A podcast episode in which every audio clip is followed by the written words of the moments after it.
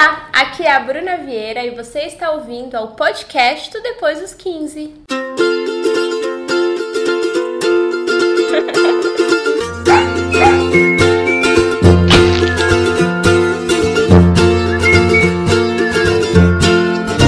Voltei mais uma semana. Minha voz mudou? Você acha que sim? Acha que não? Me Não. conte. Conta pra gente lá nos comentários do Instagram depois dos 15, porque teve polêmica essa semana, né, Ana? As pessoas estão falando que a minha voz mudou muito depois da, Da desentupição do seu nariz. da cirurgia de desvio no septo. Eu acho que tá a mesma coisa, só que você, caro ouvinte, que tá aí me escutando assim no seu ouvidinho, bem pertinho, você pode dizer, mudou ou não. Tá com saudade daquele anasalado? Vai eu, lá, posso tampar, lá. eu posso tampar meu nariz pra você. Brincadeiras à parte. Esse é o primeiro episódio do podcast que nós estamos começando pelo fim. Ponto final. Uma história acabou. A sua história. Mas aqueles programas de É. rádio, sabe?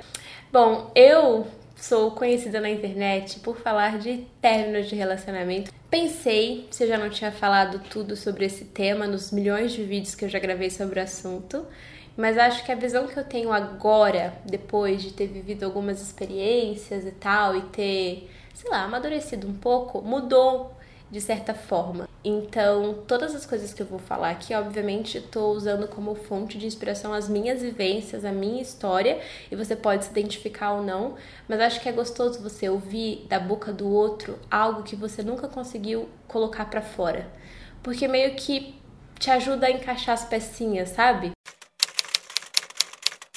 Quando eu estava passando por um término, uma amiga muito querida me mandou um link e falou: Bru, leia com carinho essa matéria, porque você vai passar por cada uma dessas fases. E o título dessa matéria, não lembro exatamente de onde, qual site, mas ele dividia em cinco etapas um término. Era uma separação, mas enfim, um término, fim de um relacionamento. E aí, eu comecei a ler, e na época eu falei, ai pronto, mandando autoajuda pra mim. Muito tempo depois, eu voltei nessa matéria e é muito verdade, você passa por essas etapas, às vezes sem perceber, às vezes duas ao mesmo tempo, mas esses sentimentos eles são muito importantes para você completar o ciclo do fim e ressignificar na sua vida aquela história. Então eu vou tentar escrever um pouquinho de cada uma das etapas e aí você vai comentando aí, ó. A primeira etapa é a negação, que é quando você escutou da outra pessoa que acabou o relacionamento, você nega-se a acreditar que aquilo está acontecendo. Então, é difícil contar para as amigas, você fica adiando, você, enfim, a cara ou a mulher acabou de falar, não, não quero mais nada com você, você fala, não, você quer sim, você tá enganada, alguém te falou alguma coisa. É um período de negação porque é muito mais fácil você, que a gente tem essa mania, eu acho, de criar coisas na nossa cabeça que justifiquem algo que a gente não consegue explicar, porque de uma hora para outra, alguém que em algum momento disse que sentia algo por você, diz que não sente mais, isso dói, porque você não acompanhou. É, é muito difícil isso, porque você fala eu te amo, eu te amo. Acontece de um deixar de amar. E não tem uma garantia, tipo, eu vou te amar para sempre. Não existe isso. Então, quando você escuta isso, é muito mais fácil você achar que a pessoa tá errada, que alguém fez alguma coisa, do que olhar para si e entender que de fato, por algum motivo, aquela história não faz mais sentido. Então, essa fase de negação, para muitas pessoas, dura anos, sabe? Meses, porque ela não consegue acreditar no que está acontecendo. Depois que você entende o que aconteceu, a ficha cai e aí vem a dor. Muitas vezes essa dor não é só emocional, ela vira uma dor física mesmo. Você não tem vontade de sair da cama, não tem vontade de viver. Tudo, absolutamente tudo, te lembra outra pessoa. E aí você fica um pouco assim sem saber o que fazer com a sua vida, com todos aqueles espaços vazios que aquela pessoa deixou. Principalmente se você já morava com a pessoa ou se ela era muito próxima, tipo uma amiga também. Então, quando você perde, você não perde só o relacionamento, você perde a amizade também, a presença daquela pessoa ali. Então, dói e dói pra caramba. É... Eu lembro, sei lá, quando eu penso nas dores que eu já tive de términos da adolescência, que a gente tem mania de fazer isso, né? De uhum. olhar e falar, ah, isso aquela época eu achava que estava sofrendo por amor, Puf, não sabia de nada.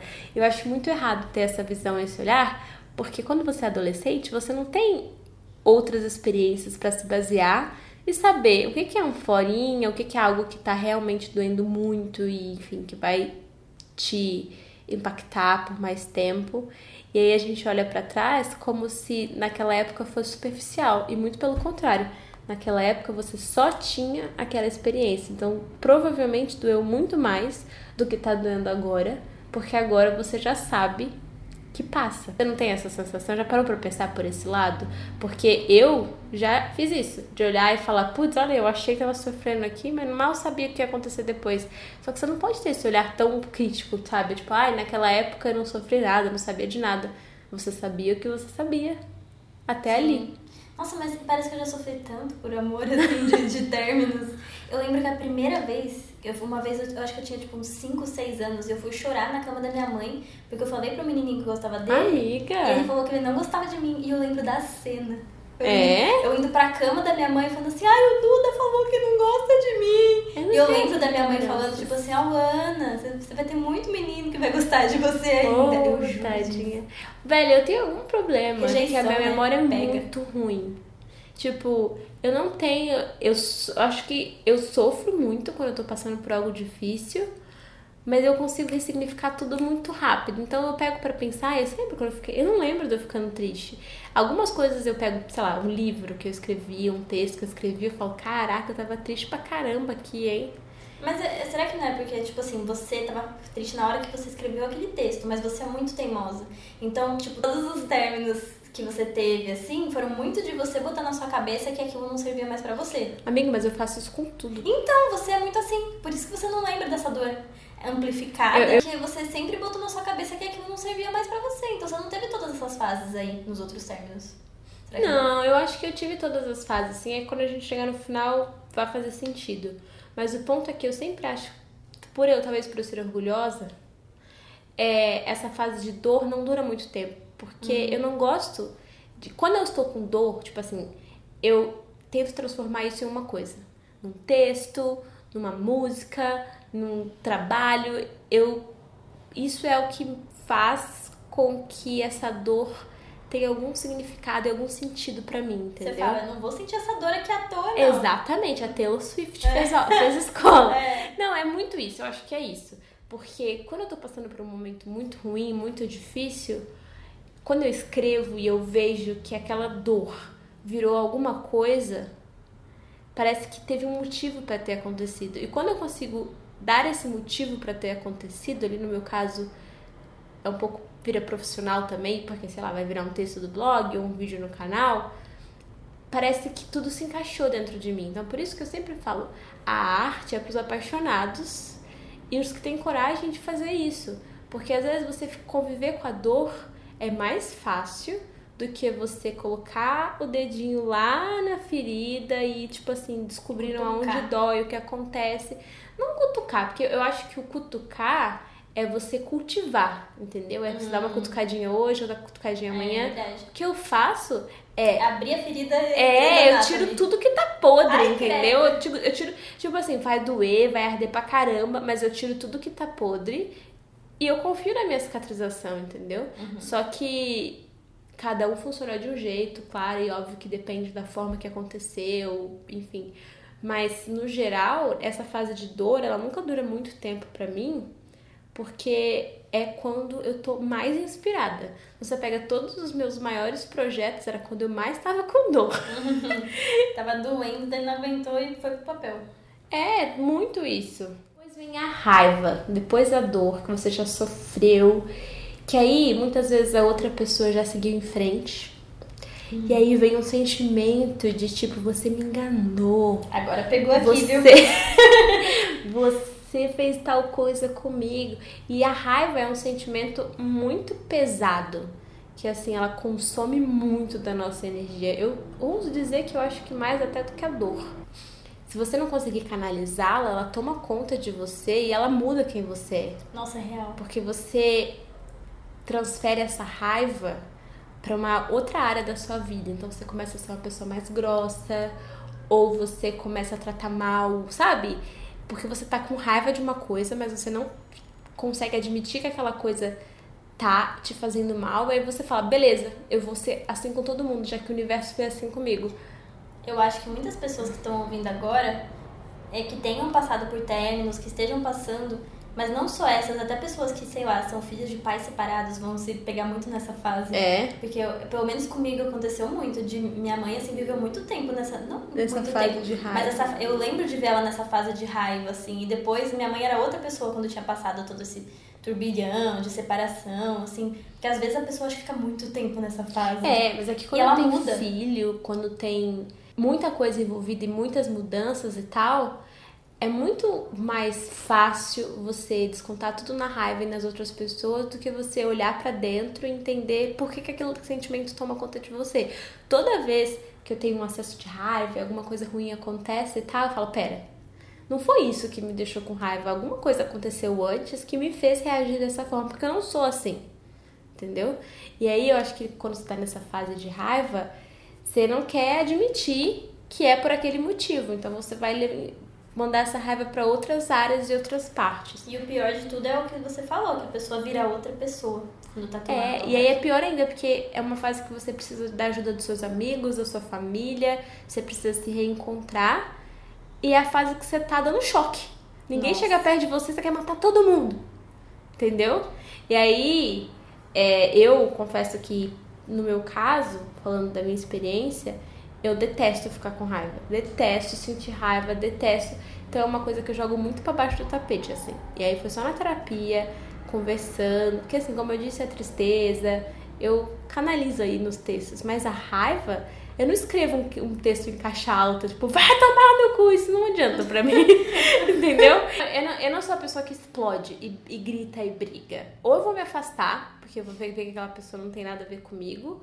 Ou eu vou ser muito. Porque, gente, eu sou uma autora. Você me conta uma coisa, aquela coisa tá anotadinha aqui no fundo da minha cabeça. Então, em um contexto que eu achar que faz sentido, eu vou usar aquilo. Não contra você, mas pra provar que eu tô certa. Então, tipo assim, você lembra quando você me falou tal coisa, tal coisa, tal coisa? Isso explica isso, isso, isso, isso. Resumindo, vai tomar no cu. Só que com classe. Entendeu? É, amiga. É, aí depois vem a depressão. E aí essa fase é fossa, né? Que é aquela fase que você não tem vontade de fazer absolutamente nada. Tudo perde a graça. Todas as pessoas. Pode ser até que aqui a sua amiga tente te apresentar um amigo dela e falar, ai, ele tem tudo a ver com você. Mas daí você fica procurando coisa a ver dessa pessoa. eu essa acho que você nem, você nem se dá o trabalho ainda de procurar. É. Eu acho que você olha e fala tudo de novo. Não. Não quero, que preguiça. Não, nunca vai ter alguém que me conheceu como aquela pessoa. Nunca. E aí, você entra num ciclo que você não gosta mais de quem você é, porque você tá numa fase muito difícil, que você não sai da cama ou faz tudo porque tem que fazer. E aí é muito difícil de gostar de alguém assim, que tá nessa fase. Então você afasta ainda mais as pessoas. E eu acho que essa é uma das fases mais difíceis, assim, de sair dela, sabe? Porque você não quer preencher todo o espaço que tá à sua volta, sabe? Tipo, você quer que aquele espaço, porque aquele espaço te protege do- de tudo lá fora. Porque é doloroso, né? Você começar a sair pro mundo, sendo que você não tá. Você tem que ser uma nova pessoa de certa forma, porque você perdeu uma parte de você, uma parte da sua vida. Então você tem que mudar algumas coisas, você tem que renovar algumas coisas. Isso, tipo, é muito doloroso você fazer isso. Então é mais confortável até você ficar, tipo, quietinha na sua e cultivando aquilo, lembrando daquilo. É, Eu acho que muita gente coloca esse sentimento, guarda ele, sabe? Não sente. Que é, o, é diferente do que a gente tá falando aqui. Cada fase tem o seu porquê e é importante pra você tirar suas conclusões. Então não adianta também você fingir que não tá triste, sabe? E colocar aquilo pra lá e viver um monte de coisas e aí depois quando você volta pra casa sozinho olhando pro teto, fala puta merda. Que energia que eu gastei pra fingir que eu não tô triste quando na verdade eu tô muito triste. E isso é muito ruim, porque você não tá é, resolvendo a questão, você não tá entendendo, se entendendo, descobrindo como sair daquilo, você só tá empurrando aquilo para debaixo do tapete. Aí o que acontece? O mundo gira e você volta daquele mesmo ponto e as coisas acontecem de uma forma até você processar aquilo e entender por que aconteceu daquela forma. E assim, não é todo término que vai fazer muito sentido, sabe? Eu acho que essa é uma questão. Às vezes tem os términos que, putz, acontece um monte de coisa e tudo se encaixa e você fala, agora sim. Às vezes não, às vezes é um término que, sei lá, que você fez merda ou que aconteceu alguma coisa é, lá fora que bagunçou tudo e agora as coisas não se encaixam mais, que a culpa não é de um nem de outro. Mas aconteceu e você tem que ser forte o suficiente pra entender qual é o seu próximo passo, sabe? E sentir o que está acontecendo. O que nos leva à quinta fase, que é resiliência, que é passar por todos esses processos e olhar para si de novo com mais carinho e entender que a partir de agora você vai ter que fazer escolhas diferentes para ter momentos diferentes na sua vida. E é porque eu acho muito difícil seguir em frente tomando as mesmas decisões, sabe? Então eu acho que uma pessoa, quando ela chega nessa fase de resiliência, é quando ela finalmente entende o que ela precisa fazer diferente para ela conseguir sair daquela situação.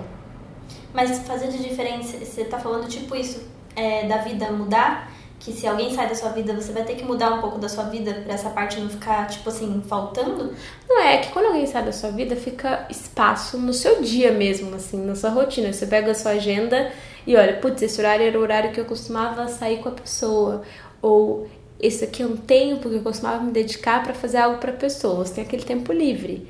E o que, que é mais natural, eu acho, quando você termina? É você usar aquele tempo para pensar e sofrer pela pessoa. Total. Então o que, que você precisa fazer? Ocupar aquele tempo com algo que faça bem para você. Então não adianta chegar aqui e falar, ah, eu acho que você tem que se inscrever na academia, ou eu acho que você tem que começar a fazer aula de tal coisa, ou você tem que ligar para sua amiga, porque talvez esteja numa fase que ligar para sua amiga seja um saco.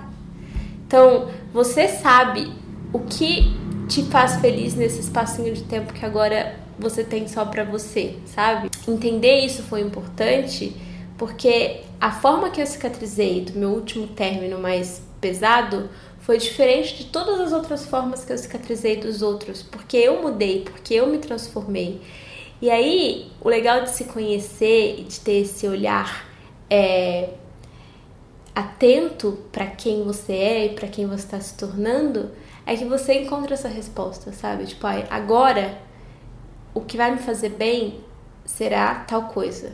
Ah, vai ser me especializar numa outra coisa para poder mudar de profissão. Ou, ah, vai ser passar mais tempo com a minha mãe e com meu pai, porque eu entendi que o que importa é a família e eu vou usar esse tempo para ficar com eles. Então, a resposta do que fazer com esse tempo é muito única para cada pessoa e para cada história, mas é importante você ocupar o seu tempo com coisas que te fazem bem. E nessa fase, então, a pessoa ela desperta para isso. Depois de passar por todas as outras, você acha que nessa fase ela entende isso e começa. Não é que ela entende, eu acho que você já se viu em diferentes situações, sabe? Então, quando você passa pela raiva, quando você passa pela depressão, quando você passa pela negação, e você já se viu de tantas formas diferentes, só nesses, nessas últimas etapas, que você sabe exatamente o que você não quer ser, entendeu? Porque eu acho que esse é o problema quando você termina e começa logo outro relacionamento. Você não se conheceu, você não viu como isso. você reage às fases do que tá. Então você começa outro relacionamento, você vai fazer de tudo para não passar pelo término de novo. E a gente não entra no relacionamento com medo dele acabar, a gente entra para viver o que tá acontecendo, feliz, curtir e tal. Então eu sinto que quando você. Eu já entrei em relacionamento sem estar pronta para entrar e já entrei em relacionamento pronta para viver o que estava acontecendo. Suas preocupações são diferentes, sabe? O que te dói, o que te faz feliz, como você demonstra o que você sente. Então não vale a pena você pular essas cinco fases aqui do término para ficar bem logo porque esse bem é muito superficial, está enganando a quem, sabe? Porque por mais que as pessoas falem, nossa, ela superou super rápido, está super bem, não sei o quê. Só que no fundo a gente sabe como a gente realmente está se sentindo. A gente pode enganar o mundo inteiro, mas no final das contas, nossa cabeça é a nossa maior companhia, sabe? Tipo, eu sempre penso isso, que tudo vai mudar. Sei lá, os meus pais um dia vão falecer, as minhas amigas podem mudar para longe, meu trabalho pode mudar, mas eu sempre vou ter a minha própria companhia. Então, se eu for legal comigo, eu vou ser sempre minha própria inimiga, entendeu? Então, Você tipo, isso é uma inimiga. Exato! De todas as inimigas ou inimigos que eu já tive, o único que realmente quase conseguiu me destruir foi eu mesma. Porque eu sei onde é o meu ponto fraco, eu sei onde dói, eu sei como me sabotar. Tipo assim, tem cinco coisas que você ouve e eu vou chorar. Sabe quem sabe essas cinco coisas? Eu. Você. Nó. Pegou. Eu juro pra você. Aqui bateu de novo. É muito bizarro você parar pra pensar isso. Tipo, eu sei onde me dói, eu sei quais são minhas fraquezas, quais são os meus medos. Agora, se você não se cuidar de dentro pra fora, você vai sempre dar armas para as outras pessoas pegarem essa informação e usarem contra você. Então, quando você se conhece, você sabe seus limites, as suas barreiras, sabe? E muito do se conhecer, no meu ponto de vista, vem com o relacionamento. Porque, tipo, a gente tá nesse mundo para se relacionar, pra conviver com o outro. E aí, se você não vive essa experiência como ela tem que ser, você tá fazendo o que aqui? Entendeu? No mundo. Tipo, se você ficar a sua vida inteira no seu próprio quarto, provavelmente daqui a 10 anos alguém conversar com você, você vai ser uma pessoa muito parecida com quem você era. Agora, se nesses 10, nesses 10 anos você conviver com várias pessoas, viajar, chorar, sorrir, né? Você vai mudar tanto a sua perspectiva de mundo que você vai ser outra pessoa. E você vai construir essa outra pessoa aos poucos. Não é tipo, quero ser essa pessoa aqui, porque se eu for aquela pessoa, todo mundo vai gostar de mim. E você? Você gosta de você? Eu já gravei muitos vídeos sobre término, grande parte deles eu ficava falando do cara, do cara, do cara, do cara, da pessoa, enfim, da outra pessoa no relacionamento.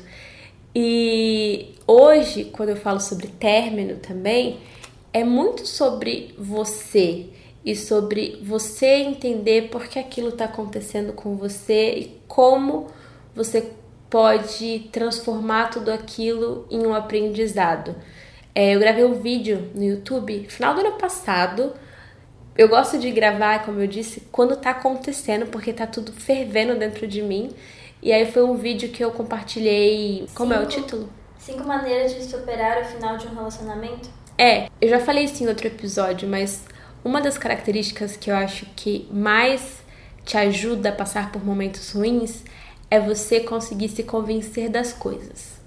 Só que, óbvio, você pode usar essa capacidade pro bem e pro mal. É. Você pode se convencer de um monte de coisa ruim. Eu posso me convencer que a pessoa tá lá muito feliz enquanto eu tô aqui triste, vou ficar triste pra vida inteira. Mas aí é a sua inimiga falando É, com a cabeça. mas é um convencimento aí. Então, nesse vídeo que eu gravei, que eu falei sobre término, logo depois que eu terminei, é um vídeo que hoje eu assisto e falo, meu Deus, ba- baixou o espírito ali me fez falar tudo aquilo.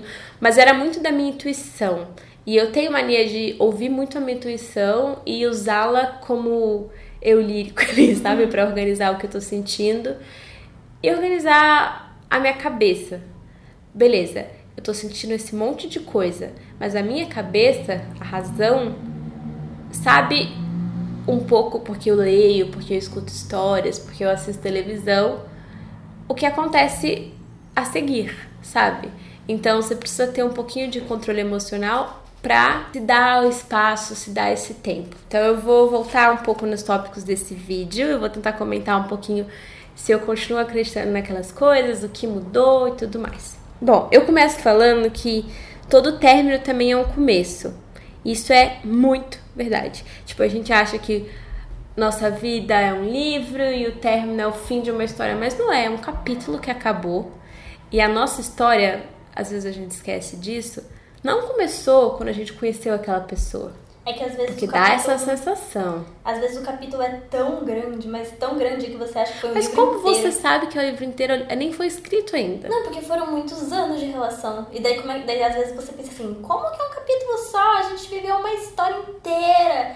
Daí você se nega a, a, a colocar aquilo como capítulo porque foi muito grande, mas não importa o tamanho. Essa que é a verdade.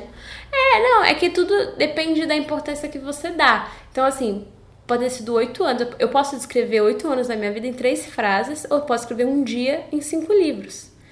Tudo depende. tudo depende da importância que você dá, dos detalhes que você guarda. Então, tipo, é uma história de oito anos e vão ter momentos bons, vão ter momentos ruins. O ponto é quem você é quando você sai, quem era você quando você saiu dessa relação, sabe? O que você aprendeu? O que você vai usar a partir de agora? Porque tipo, se você for parar para pensar quando você tá lendo uma história, não é legal ver o personagem amadurecendo, crescendo e tomando decisões diferentes? Tipo, uhum. você tá lendo e fala: "Nossa, ela não aprendeu nessa parte aconteceu isso e agora ela tá tomando essa. É legal ver o personagem amadurecendo e usando o que ele aprendeu. E é isso que a gente tem que fazer na nossa vida. É para isso que as histórias servem, sabe? Para você ver uma coisa que aconteceu, ou voltar naquela situação e fazer diferente. Tem uma frase que eu lembro que eu assisti em Grace Anatomy, que é o carrossel nunca para de girar.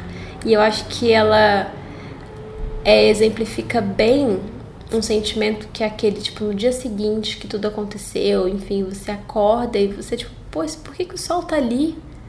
Por que, que as pessoas estão entrando no ônibus? Tipo, tá tudo tão ruim, era pro mundo parar, tá doendo muito. Por que, que o mundo continua? Tipo, é essa pergunta que você se faz, sabe? Por que as pessoas não estão sofrendo tanto quanto eu? Nossa, já pensei Justo. exatamente isso. Tipo, por quê? E aí, quando você tá numa fase, não, isso, isso vale não só para término, mas para quando você tá passando por um momento difícil. Você olha pro outro e tudo te incomoda. Tipo assim, incomoda a felicidade, incomoda a relação da pessoa com o corpo dela, incomoda o fato de. Porque a raiz do problema não é não é a pessoa, é você, tá dentro de você.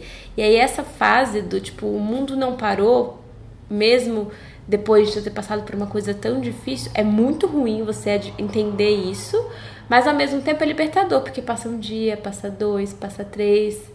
E aí você, você vê que tudo continua. continua exatamente igual, entendeu?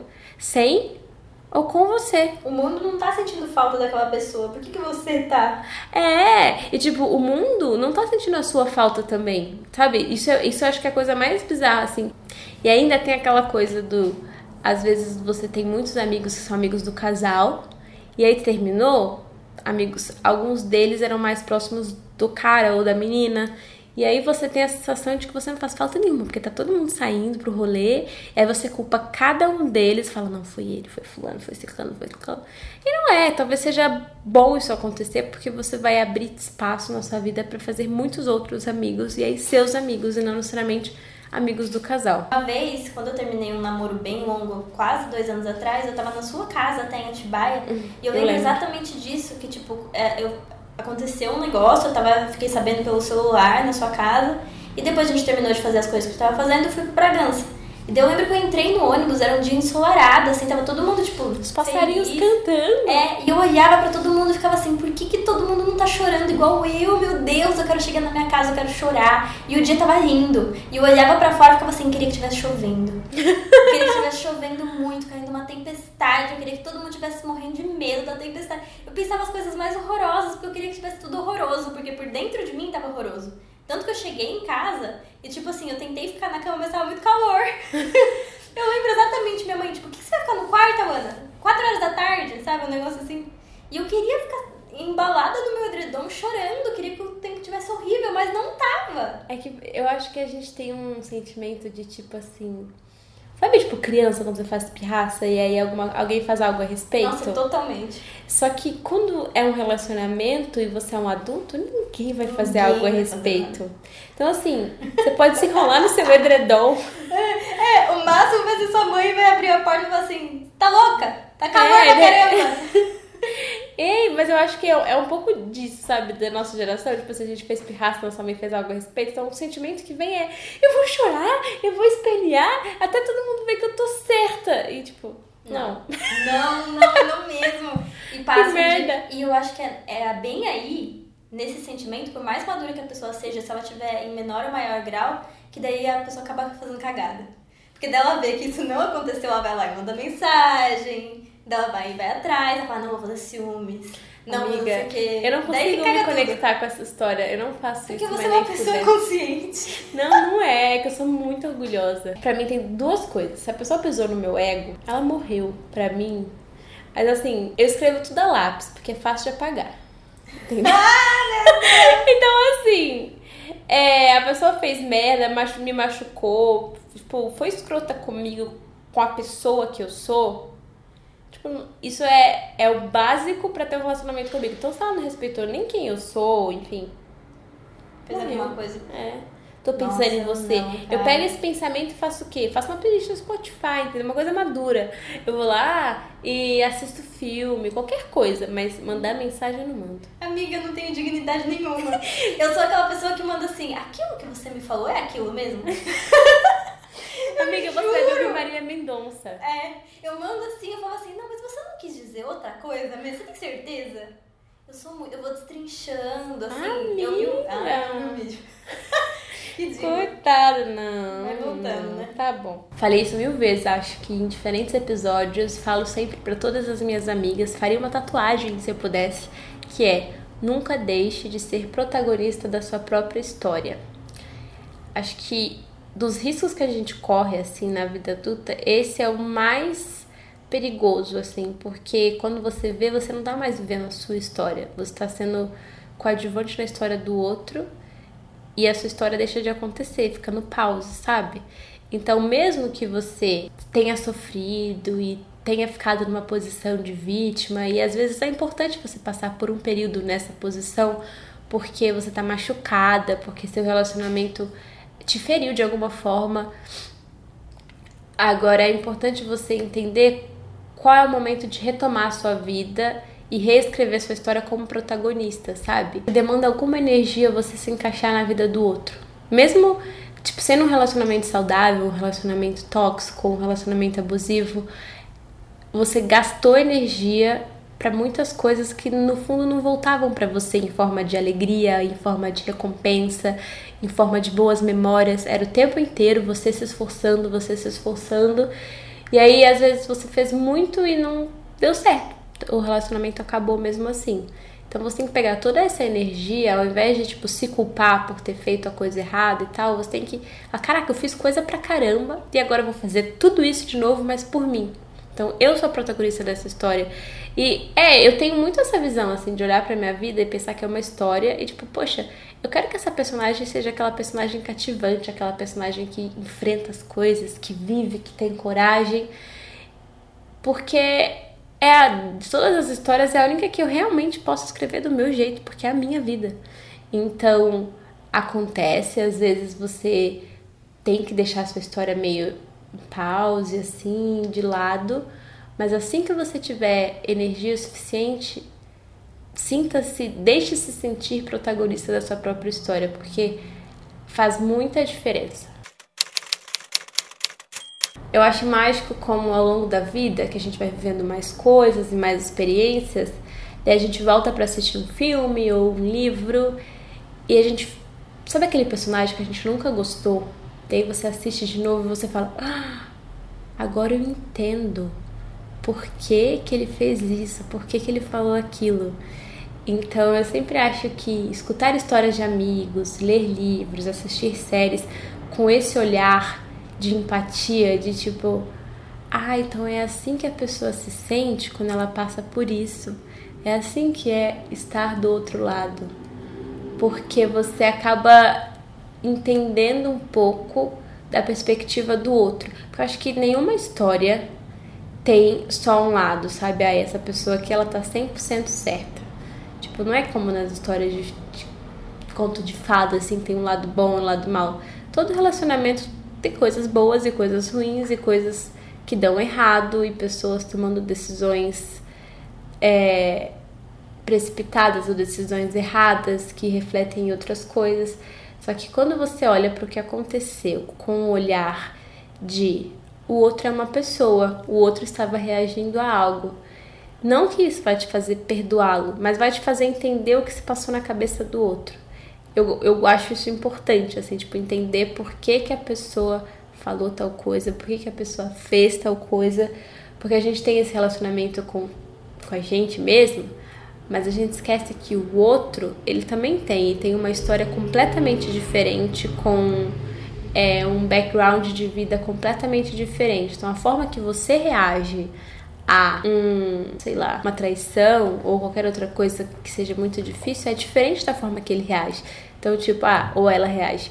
Para você, uma traição é imperdoável porque seu pai traiu a sua mãe e isso acabou com a sua família mas talvez para o outro, depois de trair a mãe, foi que os dois finalmente foram felizes. Então ele enxerga isso de uma forma diferente, sabe? Não, não precisa ser necessariamente traição, mas coisas que acontecem na vida. Bate diferente para cada um de nós. Aí eu acho muito difícil quando você termina e você acha um absurdo o outro não enxergar o fim da mesma forma que você.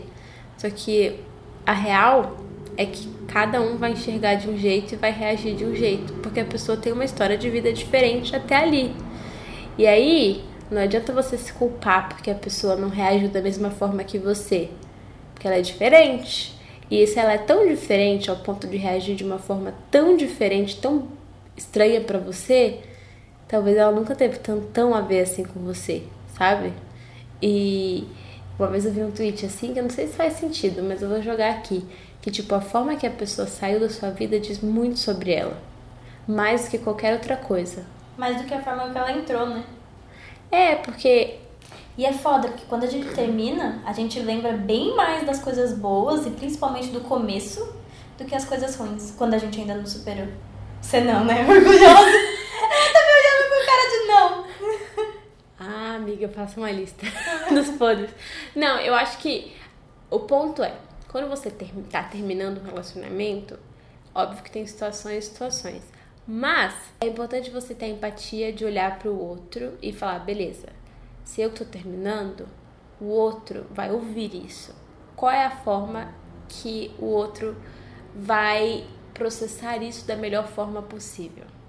Tipo, porque muitas vezes as pessoas tomam decisões para se proteger e falam que estão protegendo o outro que é o caminho mais fácil e mais curto. É tipo, ah, vou fazer a pessoa me odiar, porque aí ela vai me superar e aí tudo vai ficar bem. Não é assim. São seres humanos e a gente precisa de empatia pra.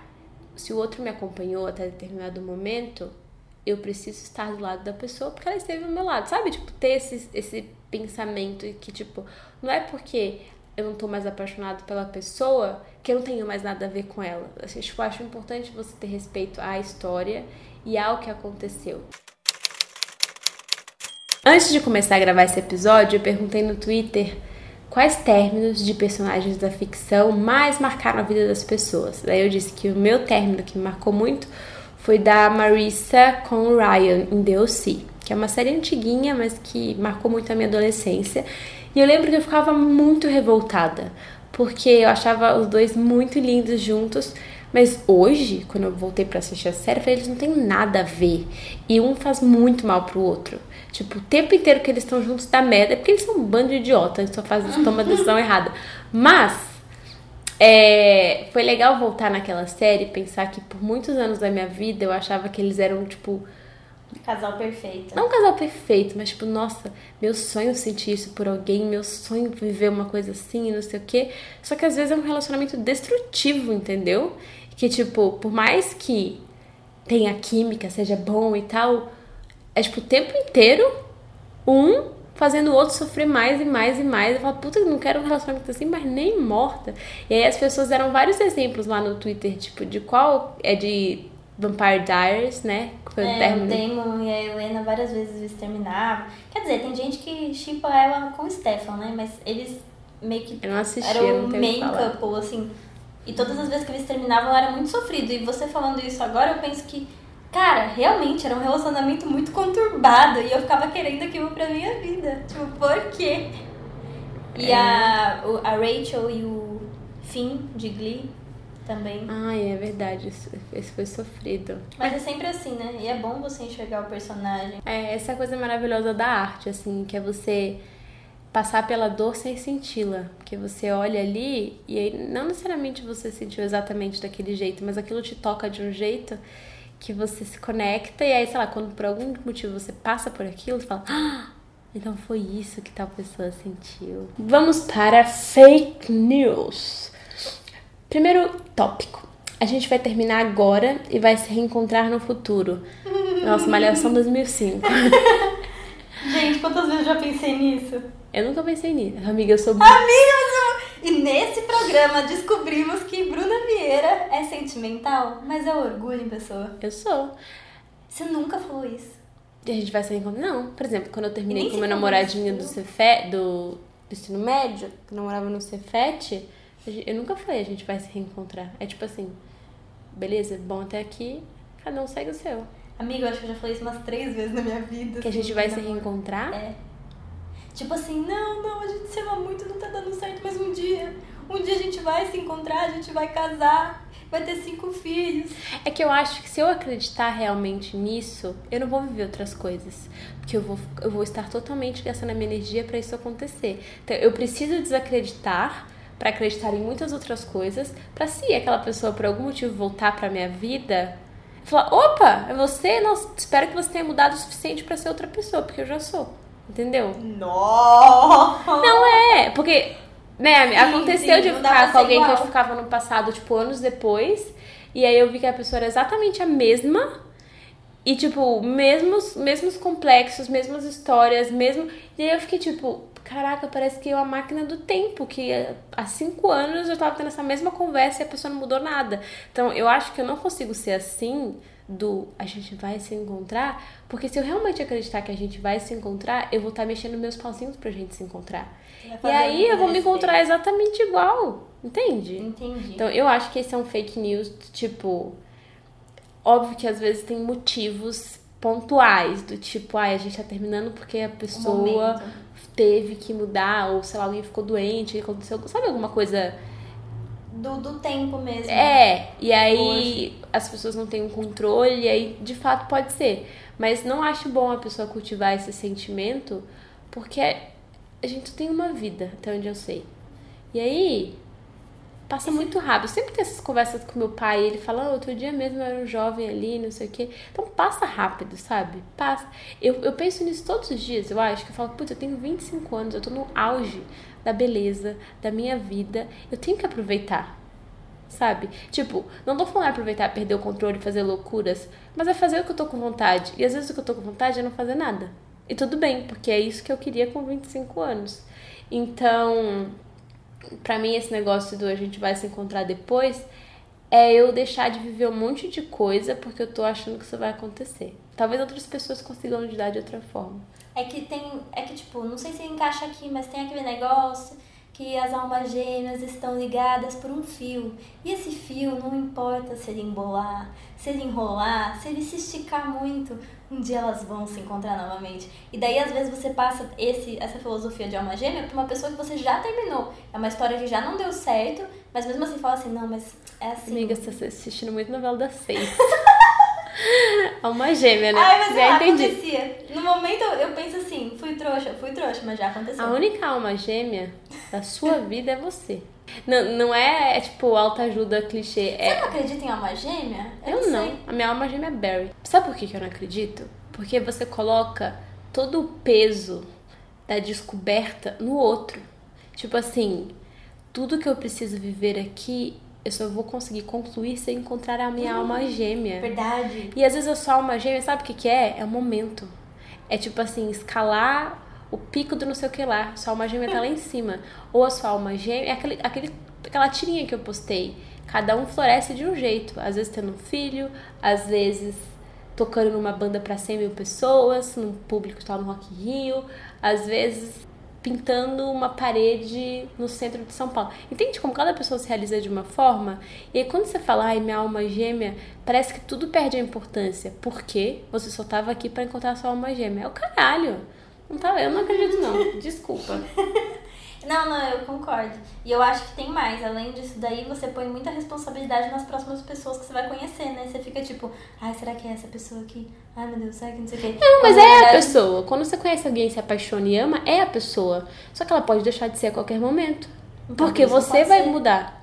É, eu vi um texto, pra mim, é um dos textos mais lindos de amor da vida, que. Tomara que eu tenha salvo em algum lugar. Alguém postou no Instagram, assim, numa legenda de uma foto, que a pessoa, ela fala do relacionamento dela com o outro, e ela fala de como esse relacionamento dela com o outro foi importante para ela se descobrir, porque o outro deu todo o espaço que ela precisava e incentivou todo, tudo que ela precisava. Tipo, ela queria morar em outro país, ela queria fazer não sei o que, ela queria fazer tal coisa. Então, tipo, ela acha que ele é a alma gêmea dela porque ele ajudou a entender que ela é a alma gêmea dela, entendeu? Sabe o que, que você tá me falando me lembrou? Não sei se é. Mas a Bruna Linsmeyer, aquela atriz, quando ela terminou o relacionamento dela, ela postou uma coisa tipo isso, talvez é. seja.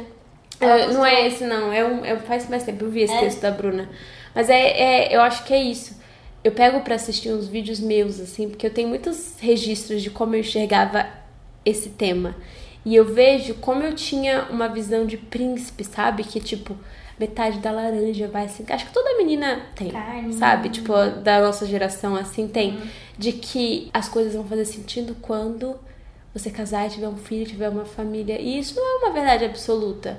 Talvez você se sinta muito feliz quando você casar, tiver um filho, mas é, talvez você queira outra coisa depois, mais você coisas depois, entendeu? Ou talvez você nunca case. Então, para concluir, para mim esse negócio de a gente vai terminar agora e vai se reencontrar no futuro, quando você diz isso e acredita nisso, você sem perceber tá limitando muito das possibilidades da sua vida, entendeu? Sem perceber, porque você fica tipo, ah, a gente vai se reencontrar. Mas aí a pessoa foi morar na França. Aí, sei lá, você vai receber uma oferta de trabalho na França e em Portugal. Para onde você vai? Pra França, porque você realmente acredita que você tá vai reencontrar a pessoa lá. E aí, tipo, você quer viver a sua vida é, e fazer as suas escolhas se baseando na vida do outro, sem nem saber se o outro realmente ainda sente isso? Então, tipo, eu não acho saudável. Eu espero que as pessoas reencontrem se for realmente o que elas têm que viver, mas que elas se surpreendam com isso, não que elas vivam com esse peso. Item 2. Terminamos. Coitada de mim. Gente, não é. Eu, eu falei sobre isso no Stories esses dias, foi até para esses grupos aí de que comentam é, posts de blogueira, que a menina falou: Ai, como você lida estando sozinha, solteira, aos 25? Eu falei: Ué, sendo solteira, saindo por aí. Tipo, não, não é uma coisa necessariamente ruim, sabe? Na verdade, eu sei que talvez eu me arrependa de falar isso aqui. Eu acho que você viver essa fase da vida solteira, óbvio que não é que você tem que separar para viver essa fase da vida solteira, mas é legal você ter um pouco de experiência, um pouco de maturidade e estar solteira, sabe? Tipo, porque você se conhece como nunca. Por isso que sempre que eu converso com pessoas mais velhas, elas falam para mim: aos 30 eu realmente me conheci. Porque você já foi tanta coisa que aí quando você chega nos 30, você sabe exatamente quem você é, aos 30, aos 40, 50. Só que, às vezes ao longo da vida você casa, tem filhos, coisas que são definitivas. Aí fica um pouco mais difícil você viver isso de uma forma. Tipo, você não tá 100% livre, porque você tem que tomar suas decisões, porque agora você tem um filho, agora você tem, sabe? Uhum. Hum. Então eu, eu, eu me sinto realmente grata por poder viver como eu sou, da forma que eu sou, porque isso abriu minha mente para muitas coisas e principalmente para mim, sabe? Para me enxergar de uma forma diferente, me escutar, me entender. E provavelmente se eu tivesse num relacionamento desde muito nova, eu não ia conseguir fazer isso da mesma forma. Eu penso nisso, nisso, tipo, enquanto você estava falando isso, eu estava pensando que, por exemplo, eu namorei por sete anos e os meus momentos sozinha, por mais que eu não morasse com a pessoa, eu morava, né, longe da pessoa, mas mesmo assim, eram um pouco raros, porque quando eu tinha que ouvir a, a minha própria voz, o meu pensamento, lidar com a minha solidão, eu ia pro lado dele. Então eu não tinha esses momentos de lidar com a minha solidão. Então eu tive é muito, muito mais isso depois que eu terminei o namoro. E eu tive que. Por isso que foi muito mais difícil, que eu tive que lidar com essa solidão, tive que. Porque eu era muito, tipo, eu sou uma pessoa assim que eu, eu grudo, então eu nunca quero ficar entediada sozinha, eu quero ficar entediada com alguém. Eu sou muito assim. Mas ah, eu acho que somos assim quando somos jovens, sabe? Tipo, pela, uhum. na adolescência. E você tá ouvindo esse podcast, você é jovem, tipo assim, você tem 15, 16, 17 anos, é normal, sabe? você colocar no outro, tipo, eu só me sinto feliz quando eu tô com a pessoa, então eu vou fazer o máximo possível para ficar muito perto da pessoa. Mano, isso é bizarro. E não é assim, é beleza. É importante eu estar feliz com a pessoa, afinal de contas eu a amo, eu estou namorando, mas é tão importante quanto você estar feliz sozinha, fazendo algo por você, para você. Seja você e suas amigas, você e sua mãe, você e você, tem que ser tão legal quanto, entendeu? Não, e é bizarro. E, e eu, eu até lembro que eu tinha alguns momentos que, tipo assim, a gente tava meio que brigado e eu não ia embora da casa dele. Eu ficava lá, porque daqui a pouco eu sabia que ia. Tipo, vez de. Eu, eu tava. De aproveitar esse tempo pra você. Sabe aquele sozinha acompanhada? Ih, eu tava amiga, sozinha já. sei. Mas eu tava acompanhada ali, pra mim tava de boa, mas eu tava sozinha. Isso é Não, mas você acha que isso é sessão terapia? Você acha que isso é um medo nosso de enfrentar nossos próprios medos? Você lembra daquele quartinho bagunçado lá? É, não, De total. parte É, é, do tipo, outro é não episódio? querer deixar a cabeça pensar por si só, é querer deixar a cabeça Mas é muito no louco. Por que, a gente tem esse sentimento, esse pensamento, se a gente ainda é adolescente, sabe? Tipo, o que fez a gente acreditar nisso e sentir isso? Mas quando a gente é adolescente, a gente acha que tá ali na. Já viveu. Será que são os hormônios, amiga? Às vezes eu acho que tudo que eu precisava era uma consulta com a minha endocrinologista. Eu acho Porque que às vezes são só- mais Yakult. Sei lá. Não, eu fico pensando que eu- esse sentimento do tudo gira É que eu acho que deve ter uma explicação mais da psicologia aí, profunda, do porquê isso acontece durante a adolescência, desse precisar muito da presença do outro. Não só outro relacionamento amoroso, mas com amizade e tal. Porque acho que é um, período que você tá se descobrindo e tudo mais. Só que o, o foda de você casar cedo e ter um relacionamento muito sério muito cedo é que é muito difícil você ter essas conclusões e se conhecer dentro de um relacionamento. Não tô falando que é impossível, é super possível. Super, claro. Só mas- que é mais difícil É. porque é muito misturado. Então você precisa ter uma base familiar muito boa, uma cabeça muito boa pra você se impor, pra se você desvincular dessa imagem da outra pessoa É. pra aprender, saber o que você gosta, o que você não gosta. Pra não ser aquele namorado megazord, sabe? Tipo, você começa a namorar, brum, vira um só. Onde um vai, outro não vai. E eu tô falando isso porque eu já fui. Entendeu? E hoje eu percebo que eu não conseguiria estar num relacionamento desse mais. E isso é maravilhoso. Porque beleza, eu sou mais exigente. Eu não me contento mais com qualquer coisa. E provavelmente isso vai fazer com que eu passe mais tempo só. Mas não é ruim, entendeu? Esse é o ponto. Não é ruim estar só, porque eu tenho a liberdade de fazer o que eu quiser com quem eu quiser, até eu sentir vontade de viver uma outra história. Então, pra você que tá ouvindo, ou pra menina que me perguntou lá no Stories aquele dia, tipo, você tem que curtir cada fase e usar esse tempo pra se conhecer no processo. Porque eu acho que isso é o mais importante, dentro de um relacionamento ou não.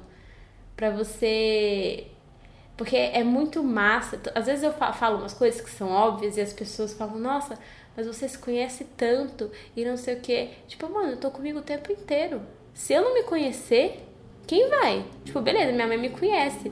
Mas, desde que eu saí de casa, da casa dos meus pais, eu mudei tanto. Então eu me conheço mais, sabe? Mesmo a sua amiga que convive com você pra caramba, ela conhece uma versão sua. Seu ex, que pode estar espalhando um monte de mentira e coisas sobre você, ele também conhece uma versão sua. Só você se conhece. Terceira fake news: querer se transformar na ex ou em outra pessoa. A gente quer saber, Ana, já aconteceu isso com você? De você, ter... De você terminar e tentar se parecer um pouquinho mais. Com alguém que você sabe que a pessoa gosta, É. seja lá quem for já, e com você. Não, mas, mas assim, quanto isso te influenciou, você acha? Tipo, vamos supor, se você terminou com um cara e ele começou a namorar uma menina loira. Você acha que de alguma forma isso influencia pra você querer ficar loira? Ou algo assim? Sim. Ai, eu amo. Eu tô aqui pensando, tipo assim, não, não só alguém que ele gostava. Eu terminei com um cara, por exemplo, que ele gostava muito de tatuagem, ele era todo tatuado, não sei o quê. Eu tenho duas tatuagens só. Assim que eu terminei, eu percebi que eu queria fechar o braço. Amada! Sério, Amada. sério, foi tipo. Então, mas depois que terminou? É. Eu tava seguindo o perfil que ele seguia, daí eu vi uns likes dele, daí eu fiquei, nossa, mas ia ser interessante, né? Fazer um braço assim. Engraçado, amiga, a gente é muito diferente, porque eu sinto que eu já senti isso e fiz isso, Mas nunca depois do término, sempre é enquanto eu tô ficando com a pessoa ou quando eu quero conquistá-la. Então, às vezes, eu me peguei, tipo assim, forçando a ouvir uma banda, uma gosta, você vai gostar de rock pesado sim, uhum. vai ouvir, eu tô assim, dentro de mim tá socorro, alguém para essa gritaria, cadê, possa... É, queria estar tá ouvindo Regina Spector, que porra é essa? Mas, tipo, aí no meu caso é porque eu queria me encaixar na expectativa da pessoa. Agora, a partir do momento que eu não consegui e a pessoa virou pra mim e falou que não foi o suficiente, eu falo, ah, é? Então agora que eu vou ser totalmente o contrário do que você quer. Ai, mas você não tem aquele negócio de, tipo assim, dar o gostinho da pessoa ver você Ai, não, não sei, é muito errado isso. Eu falo. Você ser o, o sonho de consumo. Ai, isso é muito errado. Não, amiga, a gente tá aqui com o coração aberto. Mas é, é verdade. O meu, no meu caso é bem isso, tipo assim, olha, tá vendo? Ele vai ver o que ele perdeu. E daí, tipo, ele vê o que ele perdeu, é eu ter o braço fechado lá. Amiga, mas aí. Mas aí... Não, ainda bem que eu não concretizo, né? Porque é muito errado. É um caso assim que a psicóloga ia nossa, falar. mas o meu pensamento não. é muito outro. É tipo assim, nossa, ela é totalmente diferente daquilo que eu imaginei. É só mesmo. Sério? Adoro. Nossa, que desprendimento. Eu adoro. É que, tipo, eu não, gosto de não ser o que a pessoa espera, entendeu? Tipo assim, a pessoa espera X, ainda mais for alguém que foi escroto comigo, entendeu? Falei, ah, é? Amiga do céu, eu me vejo até hoje tentando impressionar alguém que eu já perdi. até hoje! Você jura? Porque é assim, tentei e não consegui, se eu falhei, não lembro. Entendeu? Já é tipo isso, é. Agora eu sou totalmente diferente. E assim, eu curto o processo de me criar e criar uma nova versão. E é muito mais divertido fazer isso se baseando nas suas experiências, no seu gosto musical. Tipo assim, ai, ah, curti o cabelo dessa cantora que eu gosto, curti... sabe? Você vai criando coisas, pegando referências, do que referência de uma outra pessoa, entendeu? Porque uhum. aí, um determinado momento, a outra pessoa vem te dar um pé na bunda, você fala, caralho, quem sou eu? Agora, Nossa, se dá tudo errado, você olha no espelho e fala, porra, essa sou eu. Você entende a diferença? Do ser quem você é pro ser quem a pessoa queria que eu fosse? Chegou a hora do quadro Primeira Vez, onde eu compartilho algo que eu vivi pela primeira vez e eu posso dizer que eu vivi uma coisa pela primeira vez muito transformadora que foi literalmente uma cirurgia.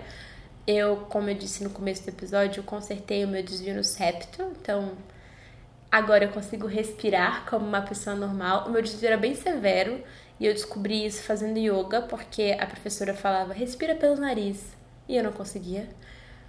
Mas já tinha me falado nos vídeos, enfim, que a minha voz sempre foi um pouco anasalada e eu vi agora a necessidade de fazer a cirurgia porque estava afetando a minha qualidade de vida.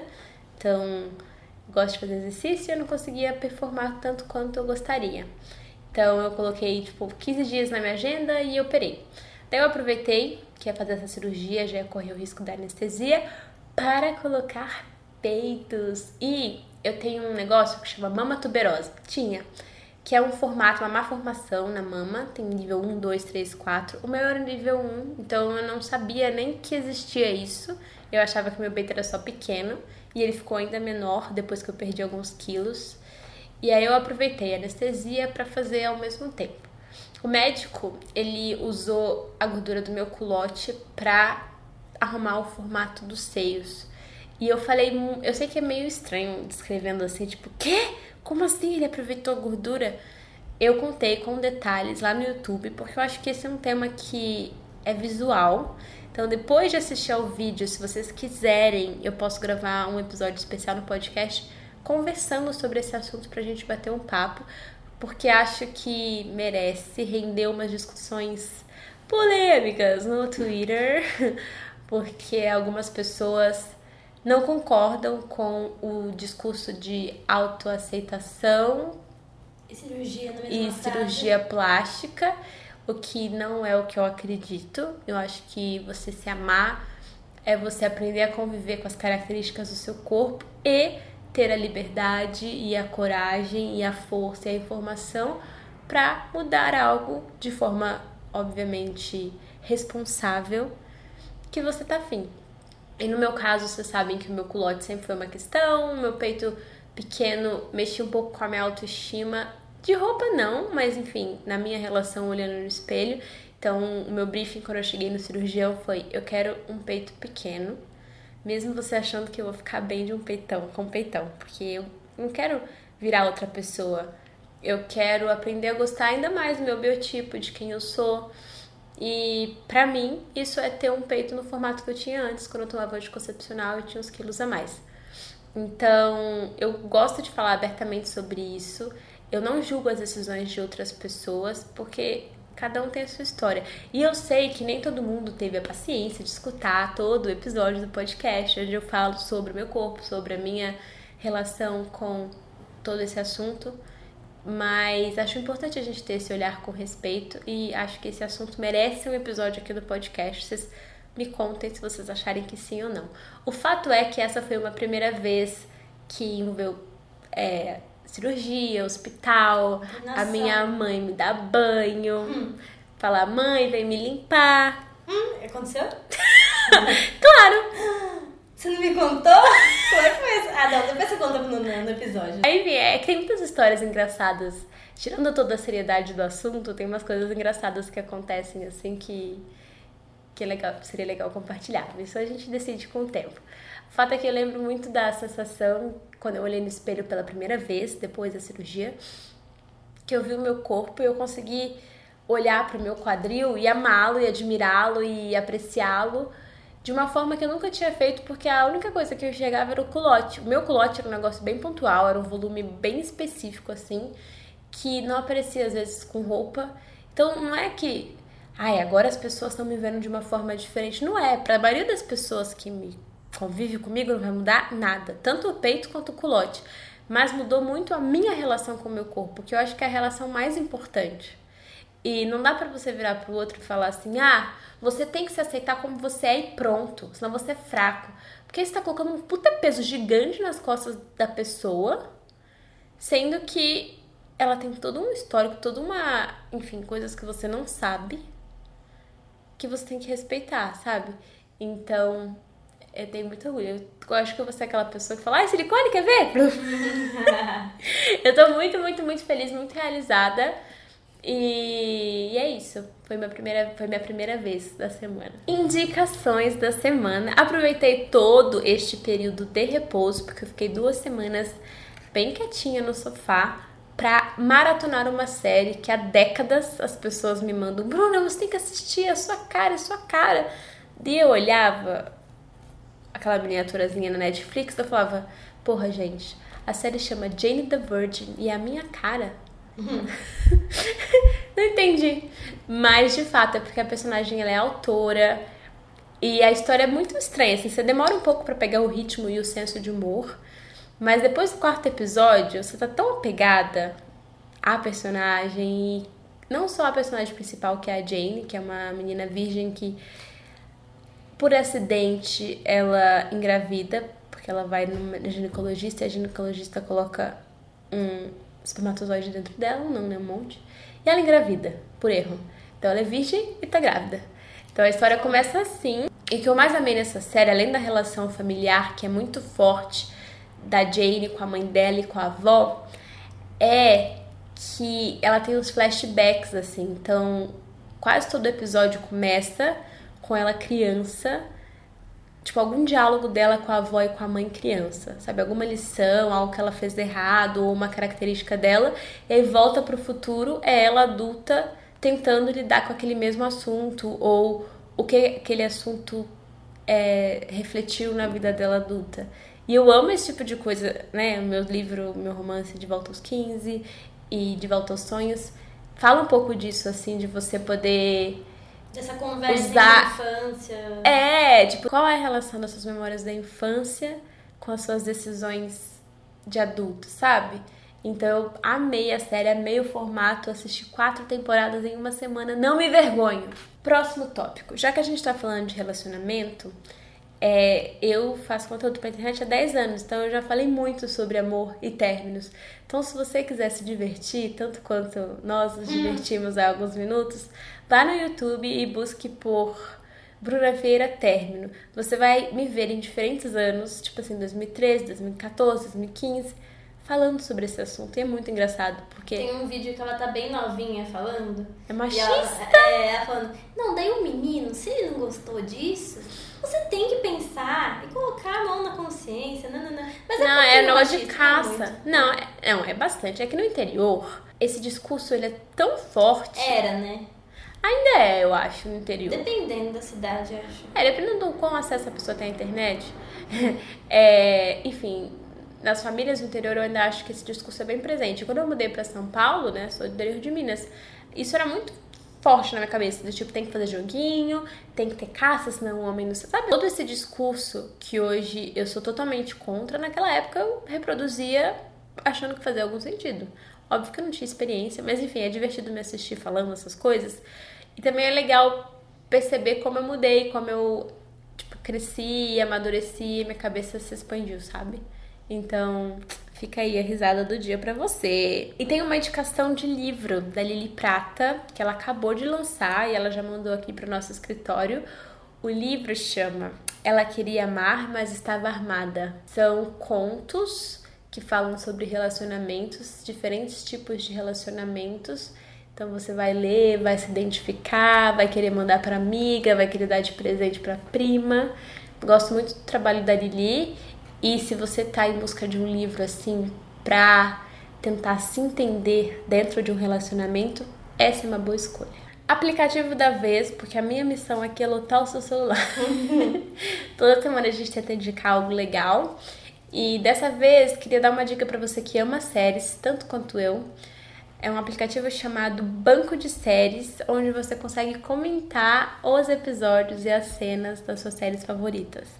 Então, às vezes, você tá vendo uma série que nenhum dos seus amigos teve paciência de assistir. E você quer muito ter alguém para comentar e para reagir junto.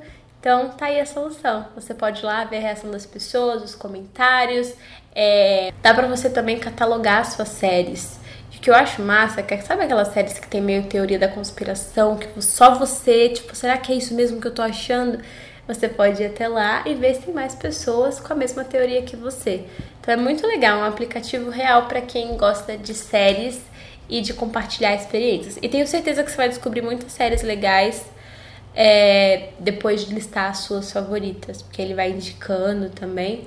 Então, tá aí um jeito de você nunca mais gastar tanto tempo assim olhando para a tela da Netflix pensando o que eu vou assistir agora. Peça da vez, adoro compartilhar o que eu tô usando, só que nos últimos dias o que eu usei nesses primeiros dias saindo de casa, que você não pode levantar o braço, tô muito feliz porque eu sou adepta à tendência de vestidos com botões frontais, então foi tranquilo. E é uma roupa que eu gosto porque eu acho muito fácil de colocar e tirar, sabe? E é uma peça só. Então quando você for comprar um vestido. Ah, e uma coisa, eu fico puta da vida quando eu tô tentando vestir algo que eu não consigo abotoar sozinha. Sabe aqueles vestidos que tem um fecho atrás, impulso, é. que você fica assim, puta que pariu, eu queria um namorado poder fechar esse vestido. Já aconteceu comigo. Tem horas que você fica com raiva, tipo, puxa vida. Ah, esse vestido com o botão frontal, você vai querer um namorado também, mas pra tirar o vestido, meu É, é, amiga. Mas eu, isso é foda. Outro dia eu fui vestir uma lingerie que eu não conseguia fechar sozinha. Eu falei, qual o propósito? Como é que eu Qual vou... o propósito? Como é que eu vou vestir pra chegar lá? Aí, tipo, o boy chega na sua casa, você fala assim, pera, pera, pera, fecha aqui pra mim. É. Agora volta, entra de novo. Sem surpresa alguma. Mas esse é um tipo de roupa que você não gasta muito tempo pra colocar, pra combinar, pra tirar. E no pós-operatório, você consegue colocar facilmente, porque dá pra você colocar por baixo e você não precisa levantar os bracinhos. Eu tenho, sei lá, uns 8, 9 vestidos assim, e eu não tinha reparado nesse padrão Aí agora eu reparei e eu vou priorizar, porque foi maravilhoso. Salvou, salvou a vida. Salvou o dia. Quanto tempo será que eu não posso levantar o braço? Acho que é um bom mês, né? É, então. Eu vou repetir os lookinhos aí. Vai. ai, ai, estava ansiosa por este momento. Estou com saudade das minhas web amigas. Temos áudios dessa vez? Temos áudios, Silvio. Oi, Bru. Oi, Al. Tudo bom? Meu nome é Nanda e a minha situação é sobre um relacionamento com minha mãe que não é nada saudável. Para poder ir direto ao ponto, vocês podem imaginar o típico relacionamento tóxico entre pais e filhos, no qual, no meu caso, minha mãe sempre foi muito bruta, explosiva. É, não vai passar um dia na minha vida em que se passe que ela não vai gritar comigo, me insultar, enfim, e fazer isso na frente de pessoas. É, ela também me protegeu desde muito nova. Eu não, não, até pouco tempo, eu não sabia pegar um ônibus sozinha, porque eu nunca pude fazer nada, sair com amigas, fazer qualquer programa sem ela. E hoje isso me prejudicou muito na, no quesito se relacionar com pessoas. E hoje eu tenho 18 anos, estudo na federal, trabalho como jovem aprendiz, mas não consigo dar um passo sem que minha mãe me controle. O que é que eu faço? É muito complicado isso. Eu nem tenho, é, enfim, propriedade para falar sobre o assunto, mas eu tenho lembranças de uma amiga de escola que a mãe dela gritava muito. E a minha mãe nunca foi de gritar. Ela colocava de castigo, deixava em cada canto, mas me assustava muito, e assim, nesses, nessas duas horas que eu ficava na casa dessa minha amiguinha, eu já voltava para casa assim, meu Deus, meu Deus do céu, meu Deus. Então eu sei que é muito, muito difícil é quando essa base familiar, assim, dos pais vem de um jeito que você que reflete em você de alguma forma. Acho que você conseguir falar sobre isso entender que esse é o motivo de você se sentir assim já é um passo. É, talvez seja importante você ter essa conversa com a sua mãe e com o profissional junto, porque muitas vezes quando você tá do outro lado, a sua mãe acha tipo, ah, não, ela só tá falando isso porque ela quer fazer tal coisa, porque ela não me quer por perto. E aí tem esse ruído na comunicação. Que eu tenho certeza que de alguma forma sua mãe quer o seu bem. Ela quer o seu bem do jeito dela, que talvez não seja o jeito que você entenda, compreenda e concorde. Então, talvez uma ajuda profissional assim para as duas poderem se abrir, para você entender o que está acontecendo do lado dela também, tipo, o que aconteceu na vida dela que fez com que ela ficasse super protetora. Essa série que eu indiquei agora há pouco, da Jane Virgin, é, tem muitas cenas desse caso que a mãe, a avó dela tenta super protegê-la, e a mãe tenta fazer diferente, só que aí acaba caindo no mesmo ponto e repetindo a mesma história. Então talvez seja uma série que você que seja útil para você assistir, entender talvez um pouco o lado da sua mãe. E eu não tô falando que ela tá certa não, porque eu acho que às vezes a gente fala, ai, os adultos, as pessoas mais velhas têm mais experiência, mas também tem mais trauma, tem mais questões para lidar, tem toda um, uma bagagem de vida que não é justo você carregar sozinha, sabe? Tipo, com esse medo, com essa insegurança. Mas agora ela tem 18 anos, né? Eu acho que as coisas vão começar a mudar cada vez mais. Eu acho que não que o pior já tenha passado, mas agora talvez a mãe dela vai sofrer mais, porque ela vai ficar cada vez mais independente. Mas o ponto não é só a mãe dela, o ponto é ela sentir confiança, porque de não alguma é. forma ela ainda acha ah, que precisa tá. da validação, entendeu? É tanto que ela falou que isso atrapalha em outras partes da vida dela, né? É, não, porque é exatamente, tá fresquinho na minha cabeça, porque isso acontece, tem um episódio que é inteiro sobre como a Jane precisa da validação da avó dela para tudo. Então, assim, se a avó dela não concorda, ela não acha que tá certo, ela vai refazer, refazer, refazer até a avó dela concordar. E às vezes a avó dela tá errada, porque a avó dela é de uma outra geração, porque ela, enfim, é uma pessoa. E aí, o episódio todo sobre isso, sabe? Sobre como é importante você se validar também. E olhando de fora, assim, falando de fora, a gente não pode falar, ah, você tá certa sim, sua mãe tá louca. Não é esse o ponto. É tipo, poxa, ela é sua mãe. Então você precisa conversar com ela e entender e descobrir uma forma da relação ser saudável para as duas, sabe? Legal, tudo bem? Também tenho 25 anos e queria falar um pouco com vocês sobre conquistas, assim, eu acho que principalmente na, na nossa cidade, é, essa fase que a gente está vivendo, tem uma necessidade muito grande de ser mais o tempo todo, assim. A gente entra num projeto e vê alguém que está sempre à frente, alguém que já conquistou muito, às vezes a gente está engatinhando, eu acho que a gente compara muito é, o nosso início com o meio e com, sei lá, o fim, talvez, de outras pessoas. Então eu queria perguntar para vocês, assim, como que é para vocês não se sentir um pouco desesperada com essas comparações e com essas loucuras, assim, de ser uma jovem adulta mulher. Oi, Thaís. É muito massa pensar que você me acompanha desde os 17, que você tem 25, que nós crescemos juntas. Obrigada por se abrir com a gente. Eu entendo muito o que você está falando e nós recebemos comentários no grupo, aqui no Entre Amigas, sempre sobre esse assunto, assim, de se comparar, E acho que a nossa geração ela tem esse essa cobrança excessiva porque a gente tá nas redes sociais e você sabe muito da vida do outro, coisas que, sei lá, os nossos pais não sabiam, sabe? Total. E aí você tem a sensação de que todo mundo tá fazendo coisas legais e você não. Todo mundo tá dando passos pra frente e você não. Eu acho que é exatamente isso. É uma coisa assim que todo mundo, eu, eu duvido que alguém que você conheça em menor ou maior escala não reclame da mesma coisa, porque todo mundo tá olhando muito de perto com aspas, a vida do outro. E a parte que a gente vê da vida do outro só, é só a parte boa. Então é muito claro que a gente vai se comparar o tempo inteiro, porque a gente vai falar, nossa, às três horas da tarde eu tava aqui no computador, às três horas da tarde a Maricotinha tava tomando um sorvete. Amiga, de onde você tira maricotinha? sei lá, Toda foi. vez você fala maricotinha. Toda vez, sério? Maricotinha. Ah, sei lá, Maricotinha tá no meu subconsciente, minha amiga, minha amiga imaginária. Mas enfim, é tipo, é, é uma, uma questão de. É uma coisa do, do- da modernidade mesmo, uma coisa que vem com a gente e a gente tem que ir aprendendo a superar, a gente olhando e falando, não, minha vida tá, tá boa também, as coisas estão boas também. Você parar e mandar esse áudio falando sobre comparação já mostra que você sabe que isso não é uma coisa totalmente consciente sua, que é uma coisa que não é, tipo, o problema você não mandou pra gente, tipo, ah, eu não sou boa o suficiente. Não, você mandou. O problema é que eu me comparo. E é, o problema é justamente esse. Você sabe que o problema é que você fica olhando a vida dos outros. Enfim, eu acho que só dela mandar esse áudio sem reclamar da vida dela em si, mas falando das comparações, é porque ela sabe que isso é uma coisa que acontece, que é externa. É, eu acho que você pode fazer um teste, sabe? Por um tempo, assim. Mapeia de onde tá vindo esse sentimento, o que é gatilho pra você. Talvez seja aquela prima distante que você vê foto dela, ou aquela amiga da faculdade. Dá, não precisa parar de seguir, sabe? Mas dá, silencia todas essas pessoas que de alguma forma são gatilho de coisas ruins pra você nessa fase. Eu não sou a favor do unfollow, porque às vezes é uma questão sua. Você precisa entender o que tá acontecendo e a pessoa não tem culpa nenhuma de estar feliz, de estar, sei lá, avançada na carreira ou de estar, sabe? Mas acho que é importante você dar esse tempo, esse espaço pra você focar em você.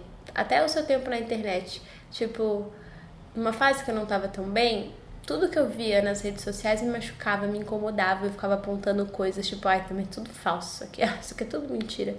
Só que isso dizia muito mais sobre o que eu tava vivendo, o que eu tava sentindo, do que sobre as pessoas. Então, talvez você sentir isso seja algum sentimento aí de deveria estar fazendo tal coisa e tô aqui vendo a rede social, ai, tá vendo? Agora eu tô me comparando com ela. Se você tá gastando essa energia fazendo isso, você pode usar essa energia para fazer uma outra coisa por você. E eu nem falo, ai, ser promovida, fazendo, é só realmente usar esse tempo. Várias vezes na minha vida eu me pego olhando pro celular, o que, que eu tô fazendo?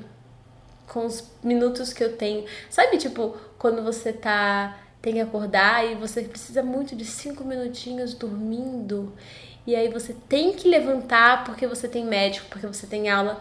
E aí você daria tudo para ter mais cinco minutinhos. Pensa na importância desses cinco minutinhos quando você estiver stalkeando alguém. Quando você estiver no feed se comparando com alguém. Pega esses cinco minutinhos que você faria algo destrutivo, que não te faz bem, e usa para fazer uma coisa para você. Ah, sabe o que eu vou fazer? Eu vou assistir aquela série que sei lá porque eu abandonei. Ou eu vou dar uma volta. Ou eu vou tomar um sorvete aquele, naquele lugar gostoso. Sei lá, uma coisa por você. Porque aí você não vai estar ocupando sua cabeça com esses pensamentos. E talvez nesse caminho você descubra outra coisa, sabe? E aí perde um pouco a relevância. Eu acho que a gente é bombardeado, o tempo inteiro por muita informação e informação desnecessária de pessoas que nem deveriam estar mais na nossa vida. Sabe o que eu lembrei? Que esses dias eu fui convidada no Facebook para ir no aniversário. Falei, gente, quem é esse cara? Aí eu entrei e eu falei, gente, eu conheço de algum lugar, de onde, de onde? Aí eu lembrei, ah, esse cara eu conheci num café em 2011, naquela primeira viagem que eu fiz com a Paula. Nossa. Enquanto ela foi pegar o hambúrguer no McDonald's, eu fiquei sozinha. E aí veio um cara, assim, com uma roupa tipo do Harry Potter, assim, com uma capa preta, com franjinha reta, assim. E aí ele veio puxando assunto comigo, mas eu fiquei muito assustada, porque eu não falava inglês. Só sei que, assim, naquele Hi, how are you? A gente trocou nomes e Facebook. Nossa. Sei lá por quê. Só que eu tenho ele no meu Facebook desde então. Eu nunca mais o vi.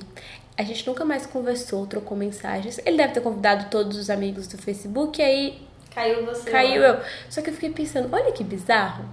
Eu tenho ele por anos no Facebook. A gente nunca, nunca mais viu nada dele. Ao mesmo tempo que eu fiquei pensando, será que ele é o amor da minha vida? E Não, zoeira. Eu só fiquei pensando, mano, que roteiro de filme. É a sua linha. É. Sua. Não, mas é que eu fiquei pensando que aleatório. Várias pessoas que eu tentei manter contato ao longo da vida, eu nunca mais ouvi falar. Agora, o tio que eu conheci por acaso no McDonald's, McDonald's. em Paris, quando eu não falava nem oi, tudo bem em inglês e muito menos francês, Te convidou pro aniversário dele. te me convidou para o aniversário dele. E aí eu penso como a internet é legal, porque você tem essas conexões que você provavelmente não teria na numa vida normal, assim, sem tecnologia, mas ao mesmo tempo você está conectado com muita gente que não te faz bem, que não te traz coisas boas. Você começou essa história, Ah. eu fiquei imaginando você terminando essa história, tipo assim. E como a gente tá falando de comparação, o cara hoje, ele virou um shake árabe. E eu Não fiquei sei. pensando assim, nossa, se eu tivesse casado com ele, se eu tivesse ido embora, eu pensei Não, que ia mas, comparar mas não as passou nem pela minha cabeça. Primeiro porque ele era um cara aparentemente bem mais velho e eu não falava inglês. Só que como foi o primeiro contato que eu tive com alguém de outro país, porque foi logo que a gente chegou, a gente foi no McDonald's, eu fiquei muito impressionada. Tipo, ah, ele falou oi comigo. Uhum. Juro pra você, na época, eu namorava, né? O Alisson... O Alisson... na época eu namorava, não foi essa, esse ponto. Eu só achei muito legal alguém, porque pra mim, naquela época, alguém de outro país era assim, um, um alien, sabe? Aham, aham. Puxar um papo você e tal. E aí eu nunca mais pensei nisso na minha vida. E de repente ele tava lá no meu Facebook. Porque Vamos não... na festa dele? É em Paris? É em Paris? Vamos, amiga. Vamos na festa Próximo dele. voo. É. Ai, ai. Se você quer compartilhar sua história com a gente, lembre-se, encaminhe o seu áudio para entreamigas@depoisdos15.com. O ideal é que o áudio tenha no máximo até um minuto. Abre o seu coração. A gente não sabe muito o que tá fazendo da vida não, mas a gente se diverte no processo, que é o mais importante. E é isso. O episódio de hoje chegou ao fim. Espero que você tenha gostado. Como sempre, faremos post no arroba depois dos 15, reunindo todos os links, todas as indicações, e para que vocês comentem qual foi a parte favorita deste episódio, tá bom? Um beijo e até semana que vem. Tchau!